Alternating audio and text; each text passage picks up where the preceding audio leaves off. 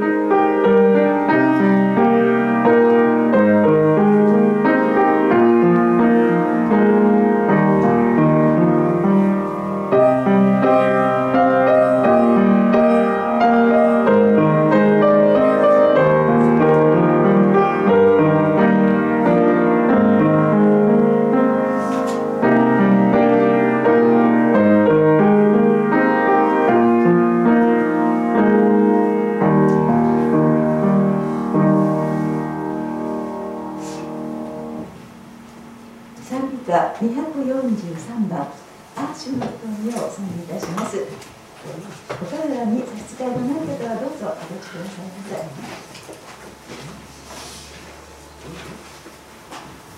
賛美歌243番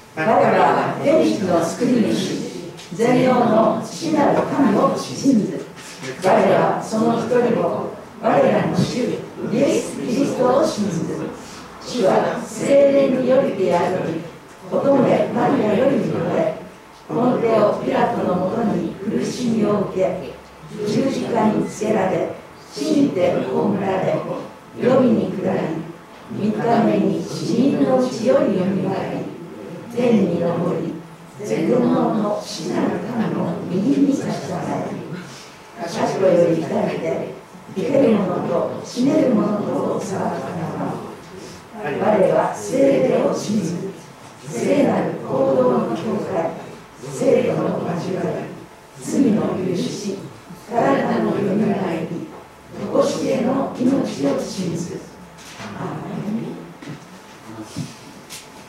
主の祈り天気に出します我らの父よ願くは皆をあがめさせたまえ御国を光らせたまえ御心の天になるごとく地にもなさせたまえ我らの日常の手を今日も与えたまえ我らに罪を犯す者を我らが許すごとく我らの罪をも許したまえ我らを心に合わせず悪より救い出したまえ国と力と栄とは限りなく何時のものであればなり。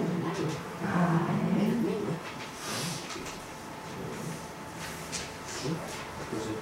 司会者が今日の礼拝のためにお祈りいたします。心を合わせていただければ幸いです。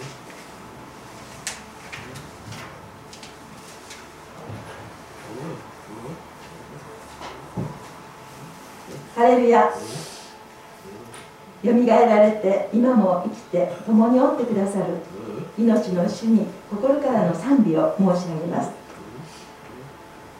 今朝も忙しい日常からひととき対応してくださり私たちを招いてくださってありがとうございます。愛する方々と共に霊と誠をもってあなたを礼拝いたします。素晴らしいあなたがこの礼拝の真ん中にお立ちくださり素晴らしさで満たしてくださり私たちの賛美と祈りを何より神様を礼拝する熱い思いを導いてください。今静まって1週間を振り返りますと共にいてくださった大きな感謝とともに従うことのできなかった弱い自分であったことをお詫びしなければなりません。どうぞお許しください。今日から始まる1週間再び新しくされて戒めと励ましを受け愛なるイエス様の御手の中に生かされたいと願います。聖霊様の力を持って私たちの牧者野町先生を強めて御言葉をしっかり語ることができますようにお助けください。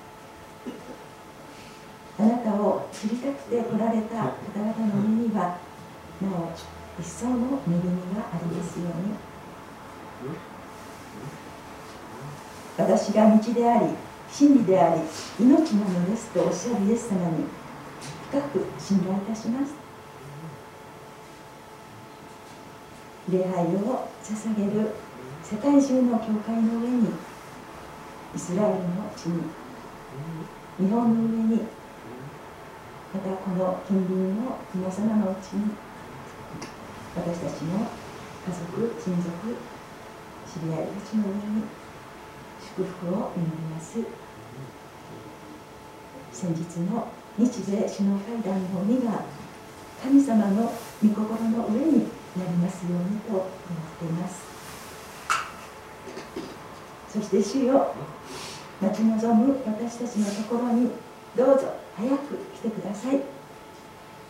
尊い救い主イエス・キリスト様のお名前によってお祈りいたします。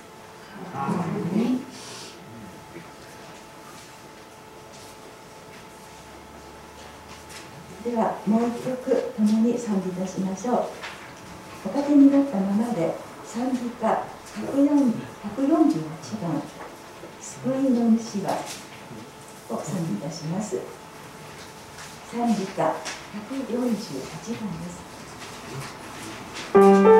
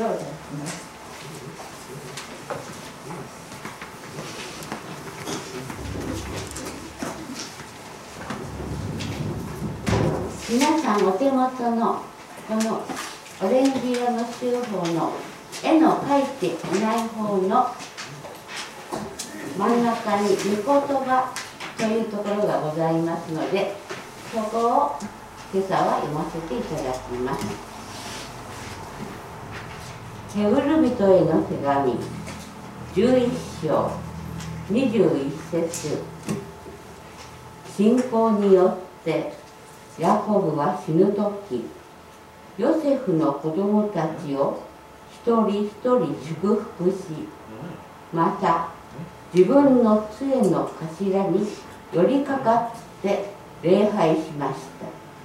新海訳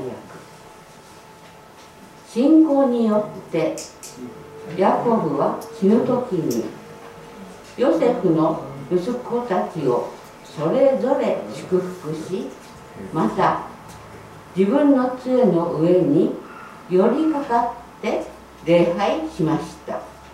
新海訳2017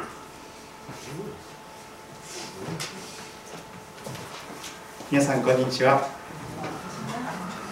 いつもの方も久しぶりの方もようこそおいでくださいました。神様の祝福が豊かにありますようにとお祈りいたします。短く祈りましょう。天と地とその中にあるすべてのものをお作りになりそして命を与え生かしてくださっている天の父なる神様。今朝も目覚めが与えられあなたに愛されておりますことを感謝いたします。私たちは自分の力で生きているわけではありません。神様に生かされています。生きるために必要な全てを主は惜しみなく注いでくださっております。あなたの命でさえも私たちに豊かに注いでくださり私たちを生かすためにあなたは本当に全てのことを働かして益としてくださいます。それぞれの人生においてそれぞれのどうにもならない現実の中で恐れや不安やまた静かな諦めの中に私たちは置かれているかもしれません。主をどうぞ。今朝あなたにお会いできますように。あなたが私たちの良い羊飼いであられること。私たちが気づく前から私たちを背負い続けそしてどんな時にもいつも共にいてくださり私たちの味方として私たちを祝福してくださる方をしっかりと見つめることができますように導いてください。イエス様のお名前を通してお祈りいたします。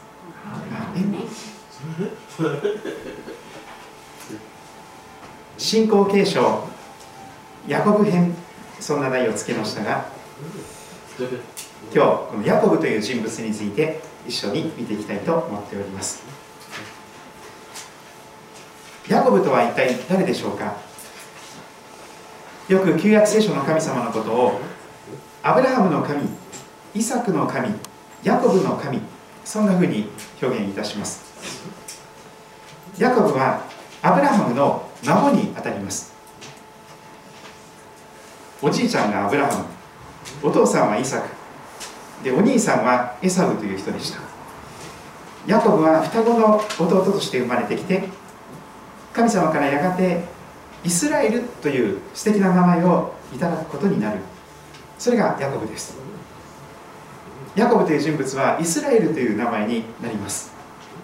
同じ人物でありますが神様の長いお取り扱いを受けて本当に荒削りなものが素敵なものに変えられていきます。ヤコブあるいはイスラエルこの人物によって実はイスラエルの十二部族の族長たちが生まれてきます。まずその誕生生まれてきた時のところを振り返ってみたいと思います。先週も見たかと思いますが創世記旧約聖書の創世記の25章を開きますとその人生の最初の1ページ生まれてきた時の日のことがヤコブの誕生日のことが記されております。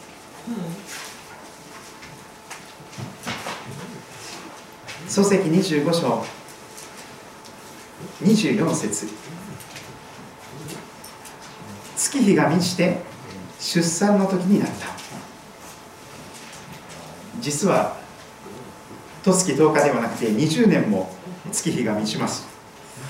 結婚をしたのが20年前。そして20年間祈って祈ってやっと祈りが応えられた。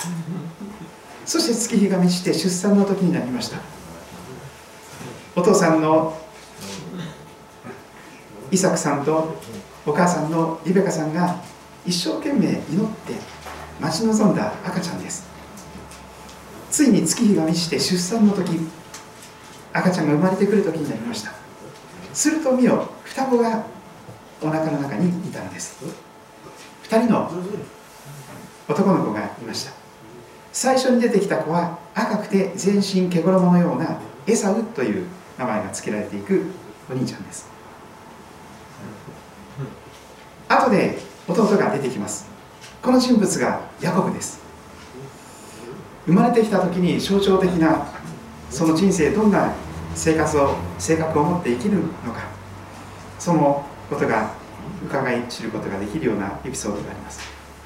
なんと弟のヤコブ君はお兄ちゃんエサウのかかとを足の付け根ですね。かかかかとをしっかりと掴んでそして出てきた。生まれてきた。そんな誕生を迎えたのがヤコブであります。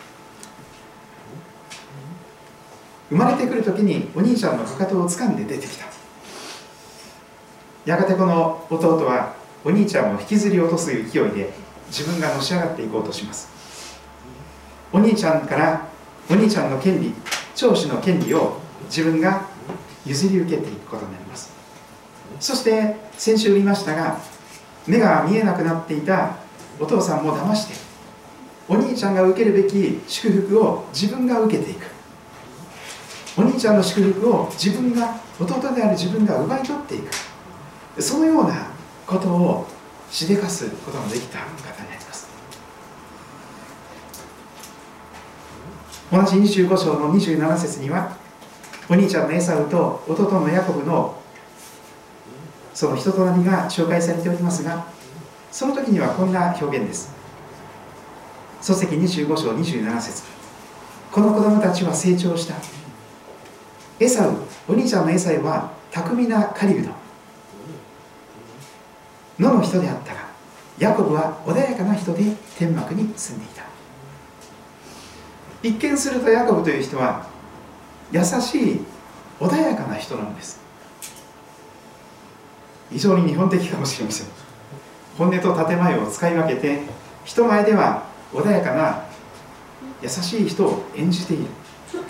けれどもその心の中には狡猾さと言いましょうか。ずる賢さを内に秘めています。野心と言いましょうか。平気で人を押しのけてお兄ちゃんでさえも引きずり落として自分がお兄ちゃんの祝福を奪い取っていく。自分中心自分勝手。まさに罪人と言える人物がこのヤコブであります。しかもよくよく読んでいくと罪人の親分のような罪人の頭とよく言われますが罪人の親分のような自分が先輩の祝福まで奪い取って自分がのし上がっていこうとする。そこまでの貪欲さを内に秘めている人物であります。ところが憐れんでくださる神様は人間の願いとか努力にかかわらずそれをはるかに超えて生まれる前からヤコブを特別に選んでおられたわけです。お兄ちゃんが弟に仕えるとはっきりと主は生まれる前にお母さんのリベカさんに告げたことが記されております。お母さんがお腹の中でぶつかり合うその双子の中でこんなことでは一体どうなるのでしょう私はと心病んで悩んでそしてお祈りした時に主の御心を求めに出て行った時に主なる神様はお母さんのリベカさんにこう語ってくださったのでした。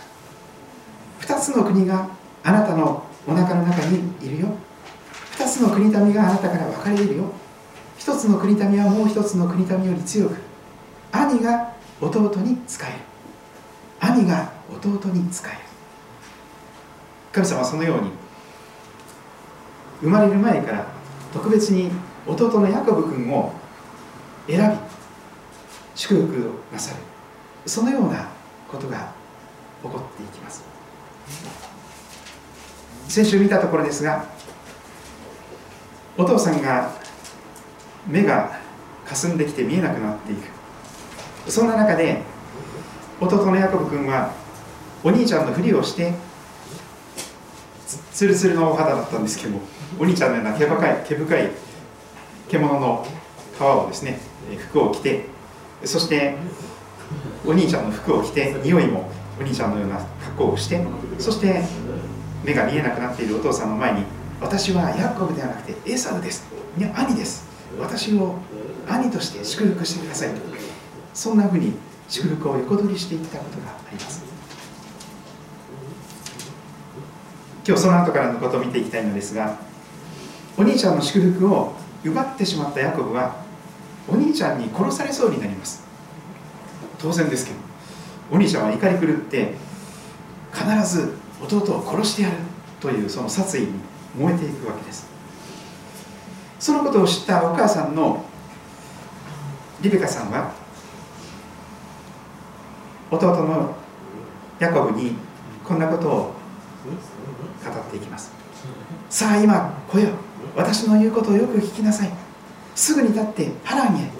私のお兄ちゃんのラバンのところに逃げなさい。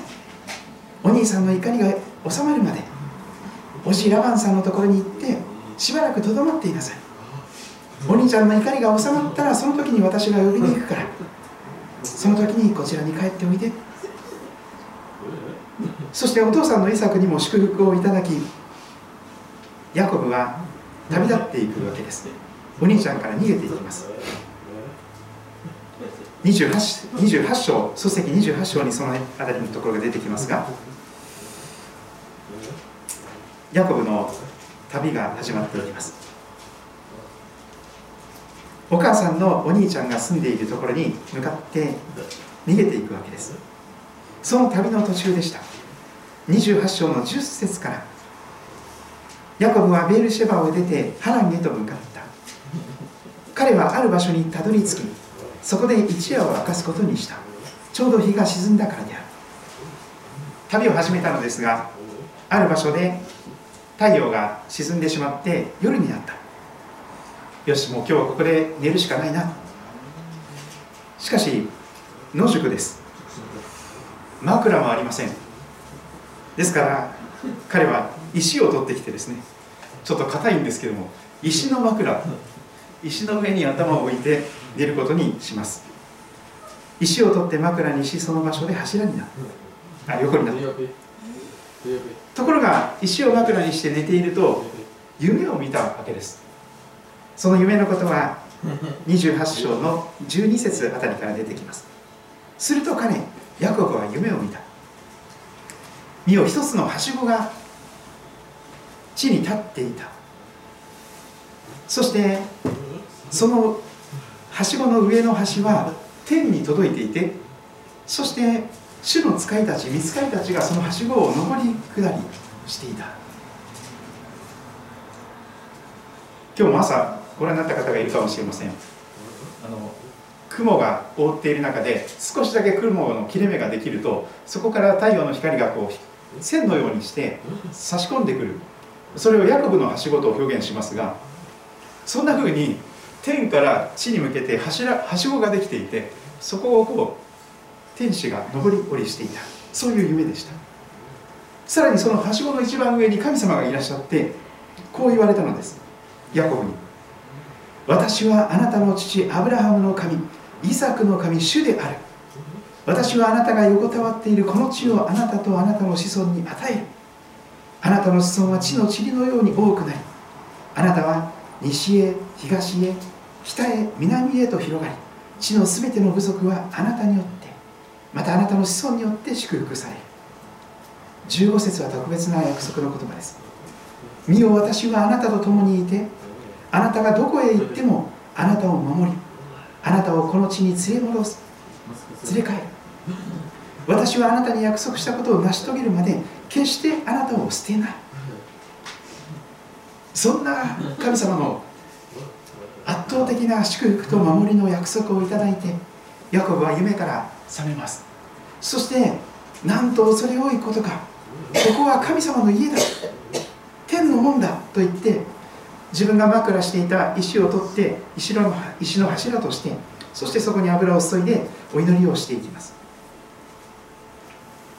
神様がこの旅を守ってくださるならばやがて全ての10分の1を必ずあなたに捧げます。そんなことまでヤコブはお祈りしていくことになります。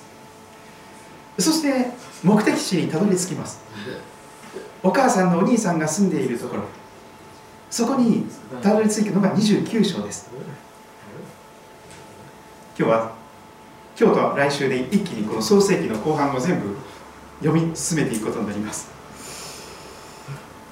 29章ついにその目的地お母さんのお兄ちゃんラバンという人物が住んでいるところにたどり着きます。そこには井戸がありました。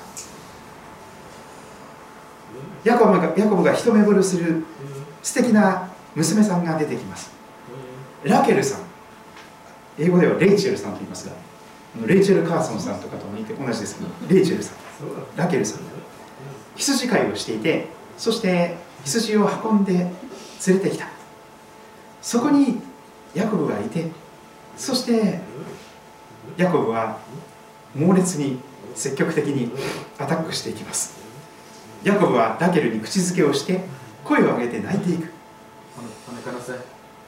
そしていろんなことを告げていく中でそのラケルという娘さんはお父さんのところに走って帰っていって報告していきますやがてヤコブはその家庭に受け入れられていきます。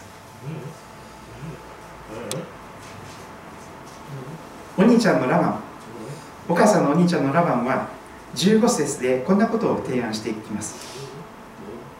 ラバンはヤコブに言った。あなたが私の親類だからといってただで私に仕えることもないだろう。どういう報酬が欲しいのか言ってもらいたい。このラバンさんには2人の娘さんがいました。まだ結婚もしていないです。お姉ちゃんの名前がレア。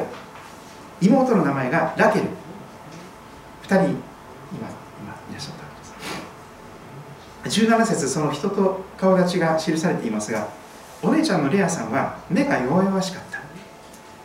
でも妹のラケルは姿も美しく顔立ちも美しかったと記されています。ヤコブはやっぱりお姉ちゃんではなくて妹の方を愛していました。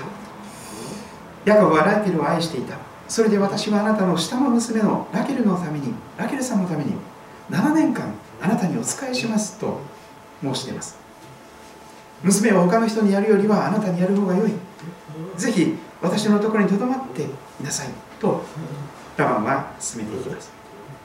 20節をご覧ください。恋をしている人の気持ちが聖書に出てきます。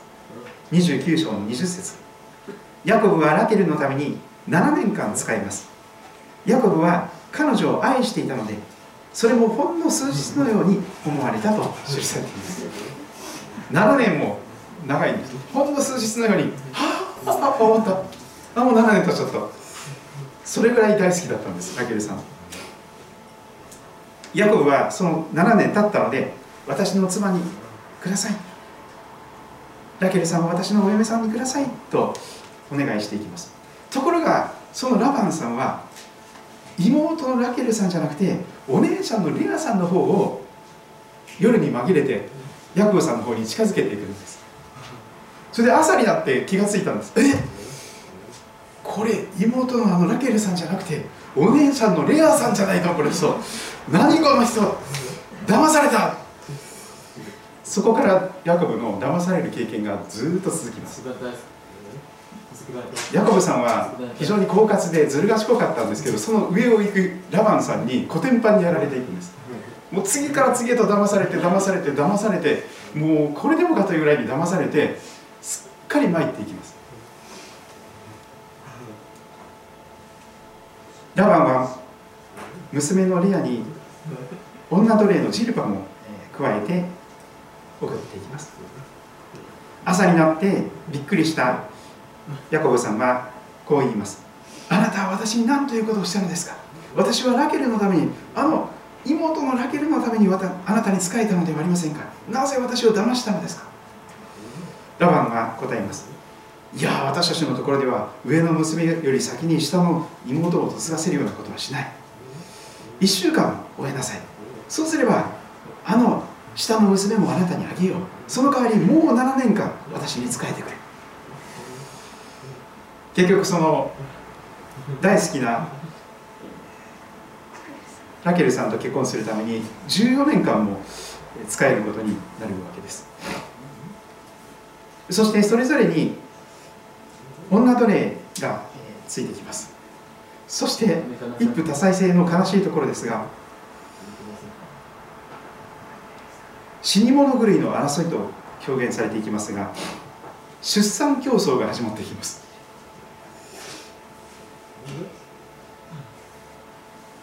レア。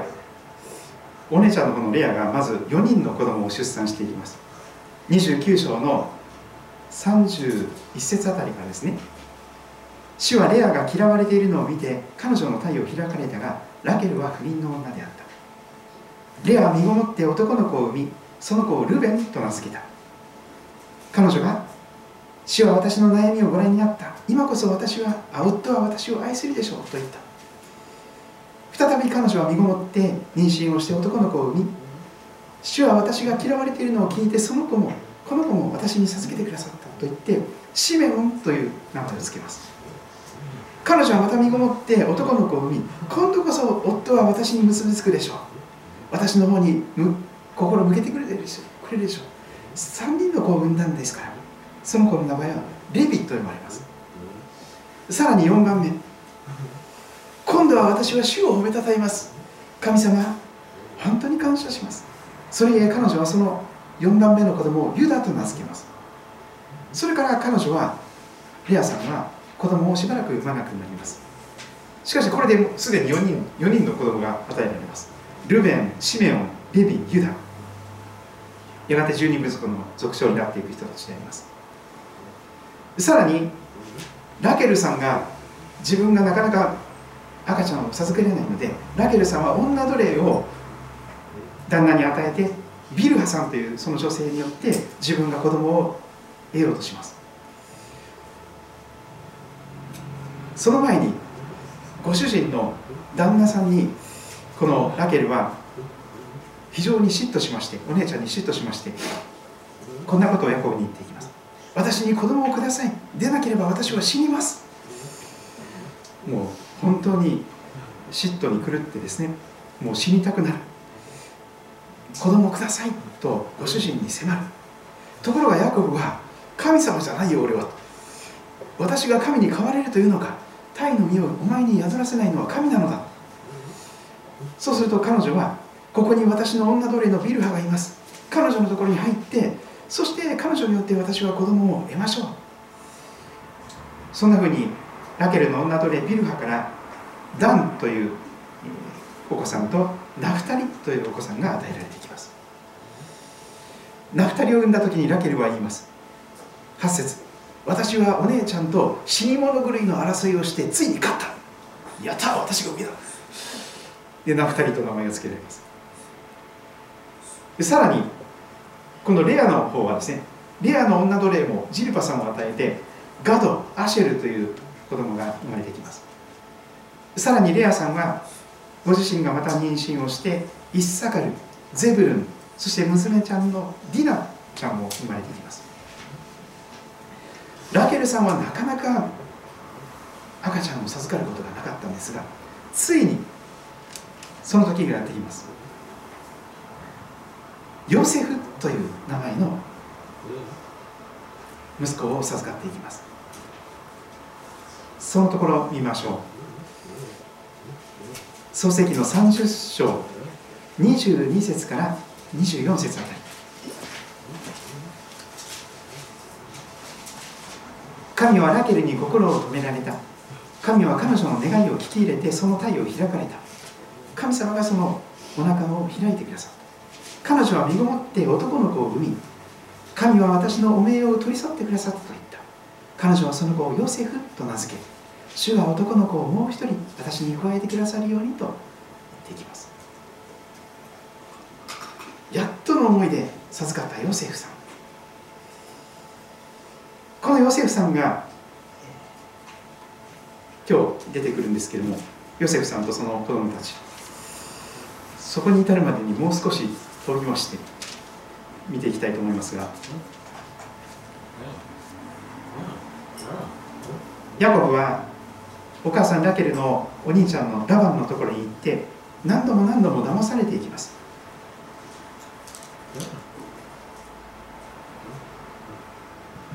20年間も結局そこにいることになります。でもついにそこから逃げてふるさと故郷に帰るという時がやってきます。しかしその時に今度はまた新たないや昔の問題が蒸し返してくるわけです。お兄ちゃんのエサウが400人を引き連れて自分のところに向かってくる。という知らせを聞くことになります。せっかくふるさとに大好きなお父さんとお母さんがいる場所に帰ろうと思ったのにあのお兄ちゃんのエサウが400人を連れて自分のところに来る。とっても怖くなりました。やっぱり殺されるんじゃないか。とっても怖くなって真剣に祈り始めます。そのことは漱石32章に出てきます。その真剣な祈りを見てみましょう。ヤコブの本当に真剣な祈りです。32章9節。ヤコブは言った。私の父アブラハムの神様。私の父イサクの神様。私にあなたの地あなたの生まれた地に帰れ。私はあなたを幸せにすると言われた主よ。私はあなたがこのしもべに与えてくださった全ての恵みと誠に受けるに値しないものです。人は試練を通して砕かれていく中で本当に整えられてまいります。荒削りであったヤコブもこの時にこんなことを祈っています。私は全ての恵みと誠を受けるに値しない本当に罪深いものです。ずる賢いものです。自分勝手な自己中心のものです。でも一本の杖しか持たないでやってきたのに今は2つの宿営を持つまでになりました。どうか神様私のお兄ちゃんエサウの手から私を救い出してください。お兄ちゃんが来て私を子供たちと共にその母親たちまで殺しはしないかと私は恐れています。真剣に真剣に祈ることになりました。さらにいろんな形でお兄ちゃんに贈り物を用意していきます。そして自分は一番後に残ってそしてこんな不思議な体験をすることになります。書籍32章の24節から。ヤコブの神体験です。ヤコブが一人だけ後に残るとある人が夜明けまで彼と格闘したと記されています。格闘技好きな方いらっしゃいますかね。レスリングというかとにかく取っ組み合いの格闘を戦いをしたわけです。バトルです。ヤコブは夜中に夜明けまで朝まで誰かと戦いをしたのです。そして25節をご覧ください。その人はヤコブに勝てないのを見て取って彼の桃の関節を打ちます。この桃の関節を打ちます。ヤコブの桃の関節は外れてしまいます。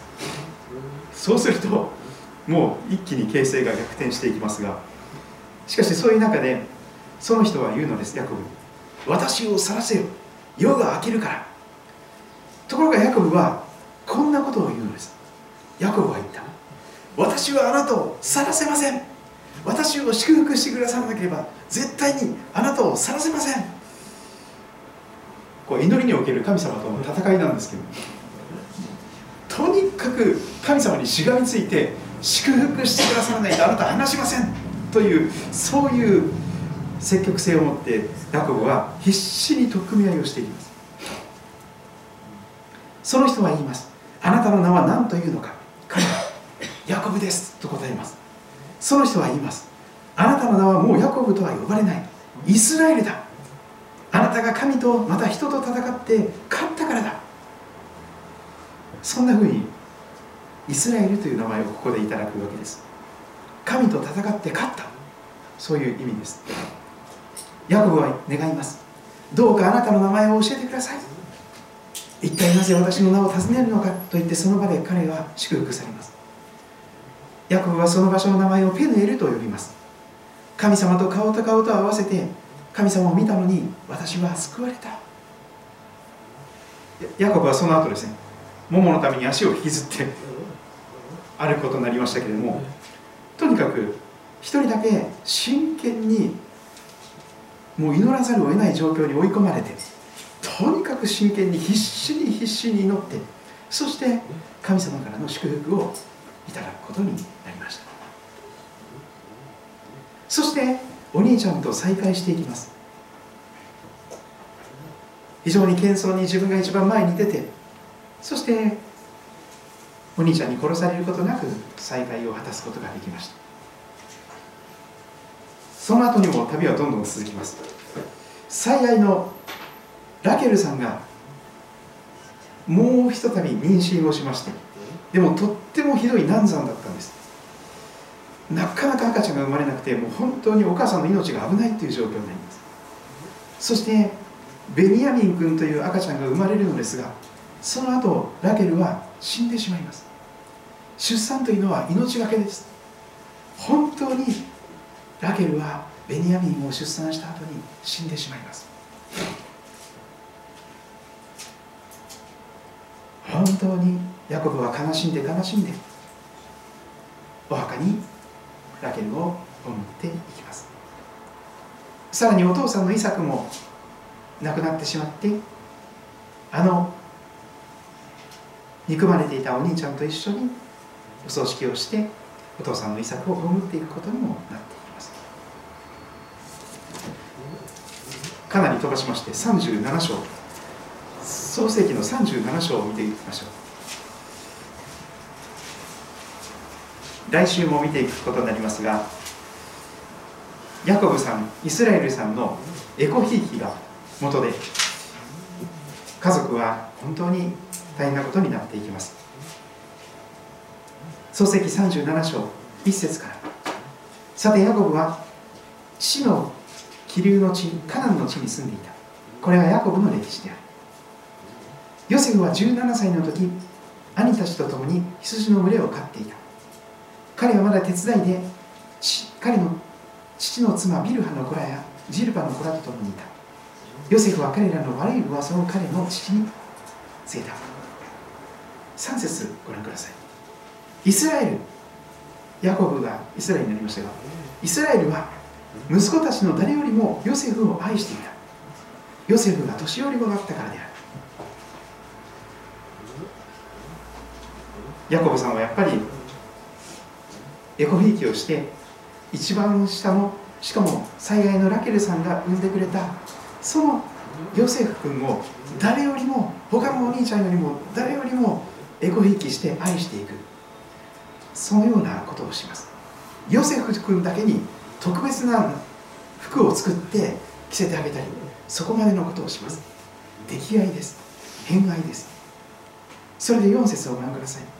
ヨセフの兄たちは父が兄弟たちの誰よりも彼を愛しているのを見て彼を憎み穏やかに話すことができなかった。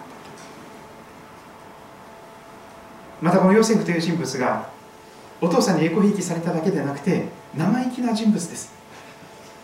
それでお兄ちゃんたちに殺されそうになりますが命だけは助かれ助かってエジプトに連れて行かれることになります。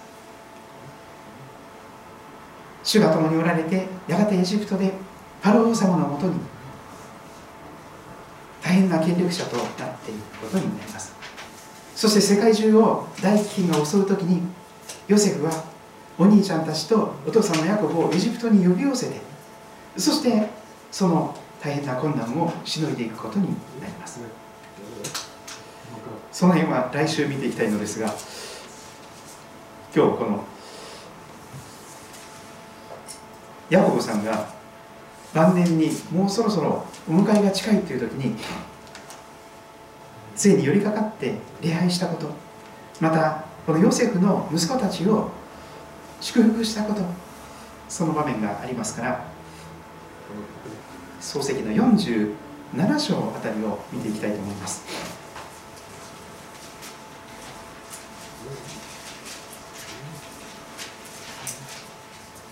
まず47章の29節。イスラエルヤコブさんですね。イスラエルに死ぬ日が近づいた時彼はその子ヨセフを呼び寄せていった。もしお前の心にかなうならお前の手を私のももの下に入れ私に愛と真実を尽くしてくれ。私をエジプトの地に葬らないでほしい。エジプトに連れてこられたんですけれどもそこで葬るなと願います。私が先祖と共に眠りについたらお迎えが来て死んだらエジプトから運び出して先祖の墓に約束の地に葬ってくれとヨセフに誓わせます。必ずあなたの言われた通りにいたしますとヨセフは約束します。イスラエル・ヤコブは私に誓ってくれと願ってヨセフは誓っていきます。その時イスラエルは寝床の枕元でひれ伏したと記されていますがこれが礼拝をした。杖に寄りかかって礼拝をした。そんな場面です。そしてエジプトでヨセフに与えられた2人の子供たちのことを祝福していく。その場面が48章に出てきます。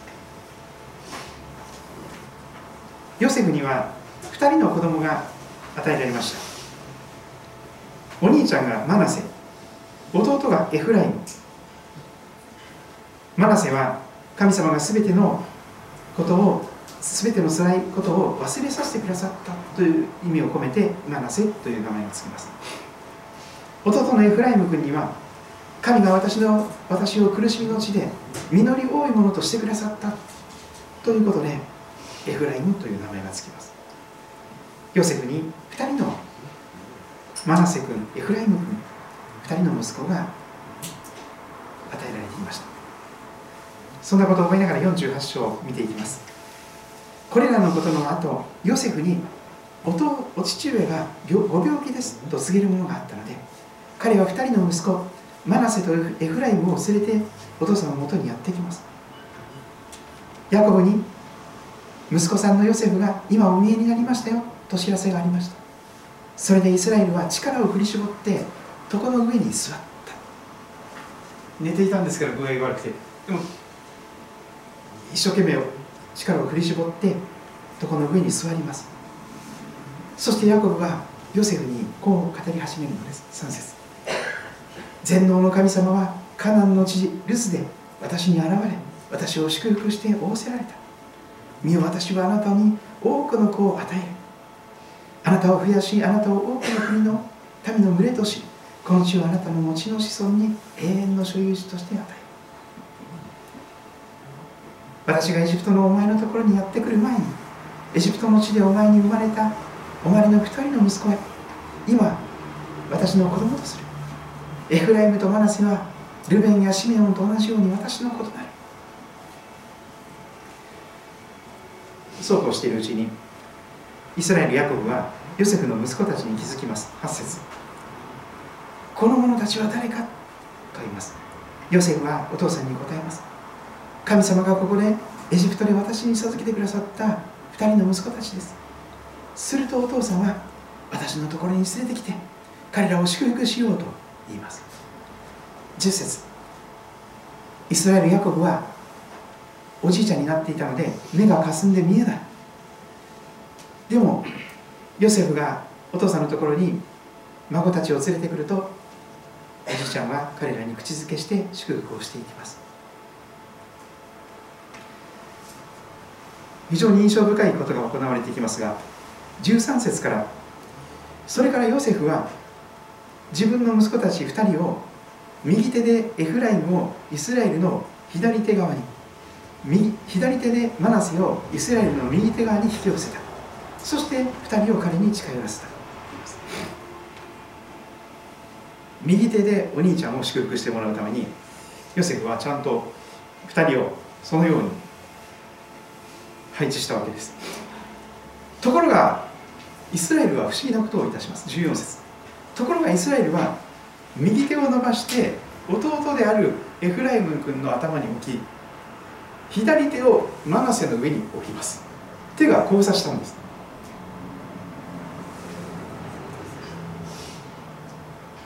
マナセが長子なのにマナセがお兄ちゃんなのにイスラエルは手を交差させて弟の方を右手で祝福しようといたします。15節から祝福の言葉が続きます。私の先祖アブラハムとイサクがその見舞いに歩んだ神様。今日のこの日までずっと私の羊飼いであられた神様よ全ての災いから私をあがなわれた見つかいがこの子供たちを祝福してくださいますよ私の中先祖アブラハムとイサクとの名とともに彼らのうちに受け継がれますように。また彼らが死のただ中で豊かに増えますように。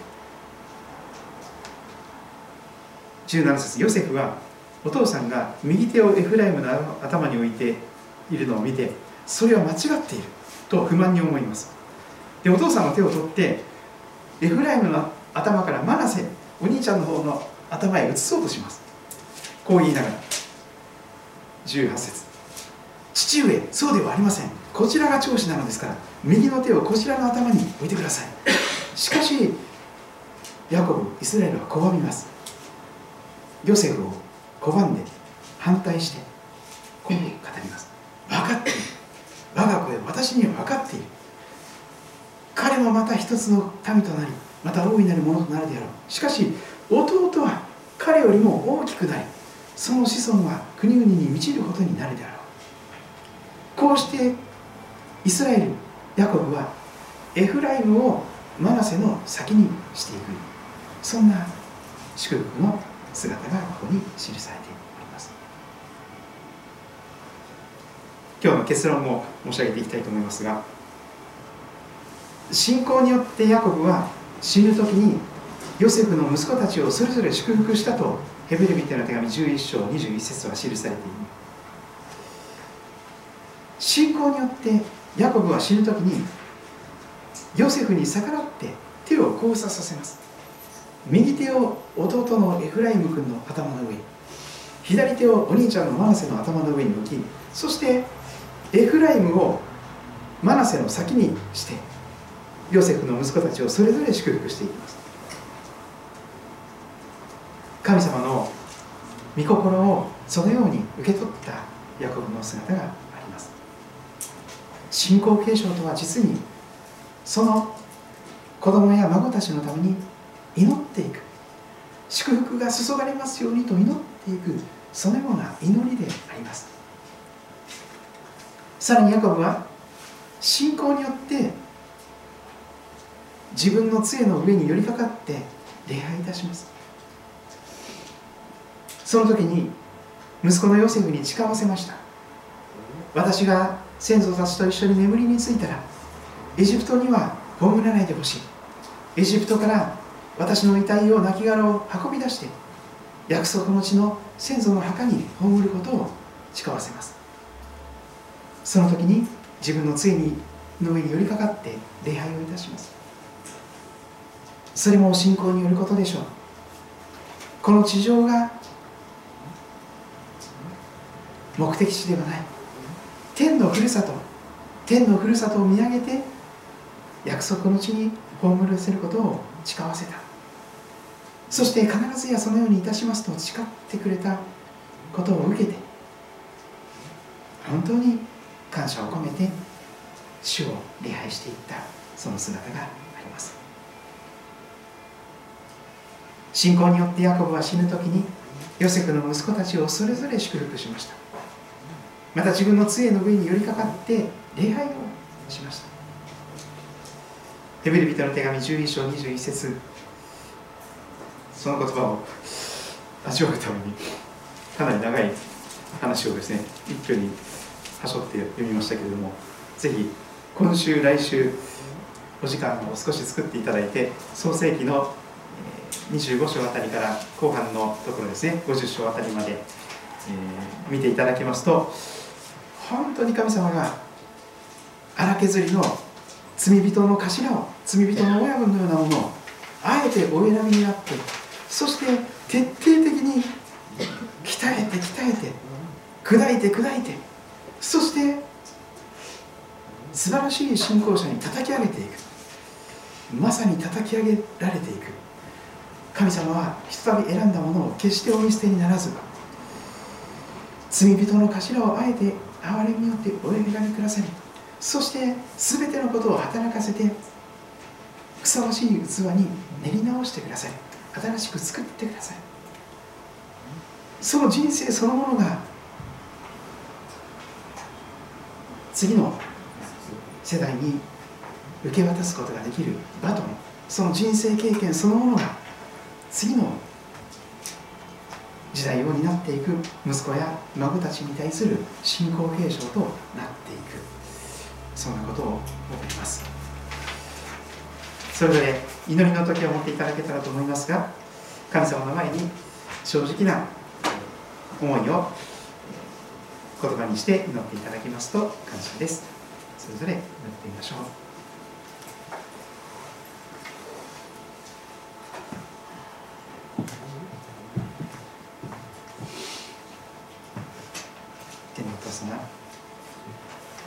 ヤコブ。